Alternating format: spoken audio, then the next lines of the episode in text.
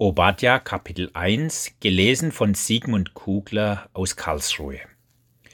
Dies ist es, was Obadja geschaut hat. So spricht Gott der Herr über Edom. Wir haben vom Herrn eine Botschaft gehört. Ein Bote ist unter die Völker gesandt. Wohlauf, lasst uns wieder Edom streiten. Siehe, ich habe dich gering gemacht und sehr verachtet unter den Völkern. Der Hochmut deines Herzens hat dich betrogen, weil du in den Felsenklüften wohnst, in deiner erhabenen Höhe, und sprichst in deinem Herzen, wer will mich zu Boden stoßen? Wenn du auch in die Höhe führest wie ein Adler und machtest dein Nest zwischen den Sternen, dennoch will ich dich von dort herunterstürzen, spricht der Herr.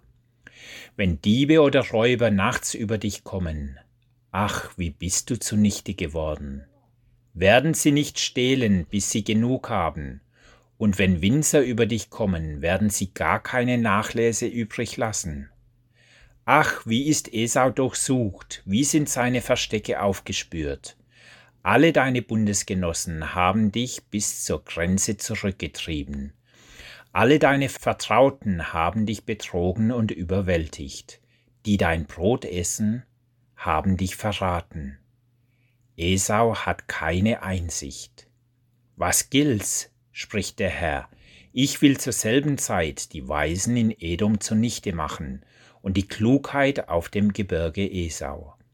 Auch deine starken, Theman, sollen verzagen, auf dass alle auf dem Gebirge Esau ausgerottet werden. Um des Mordens willen, um der Gewalttat an deinem Bruder Jakob begangen, sollst du zu Schande werden und für immer ausgerottet sein.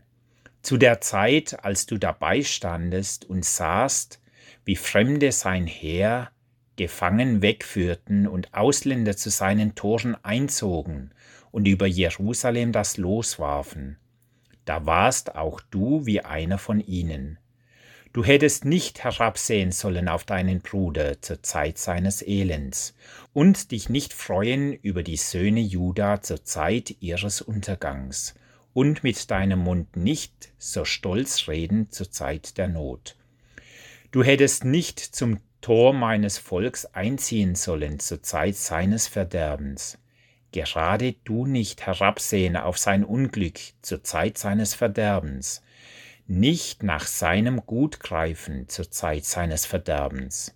Du hättest nicht stehen sollen auf den Fluchtwegen, um seine Entronnenen zu morden, seine übrig gebliebenen nicht ausliefern sollen zur Zeit der Not. Denn der Tag des Herrn ist nahe über alle Völker. Wie du getan hast, soll dir geschehen. Deine Tat fällt auf deinen Kopf zurück denn wie ihr auf meinem heiligen Berge getrunken habt, so sollen alle Völker täglich trinken. Ja, sie sollen's saufen und ausschlürfen und sollen sein, als wären sie nie gewesen. Aber auf dem Berge Zion wird Rettung sein, und er soll heilig sein, und das Haus Jakob soll seine Besetzer besitzen.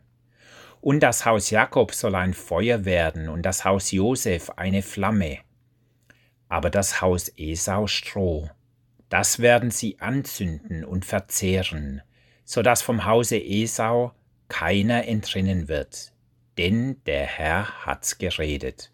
Und die im Südland werden das Gebirge Esau besitzen, und die im Hügelland das Land der Philister. Ja, sie werden das Gefilde Ephraims und das Gefilde Samarias besitzen und Benjamin das Gebirge Gilead.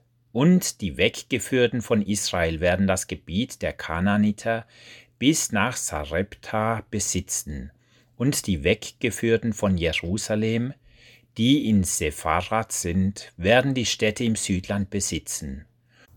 Und es werden die Geretteten auf den Berg Zion ziehen, um das Gebirge Esau zu richten, und die Königsherrschaft wird des Herrn sein.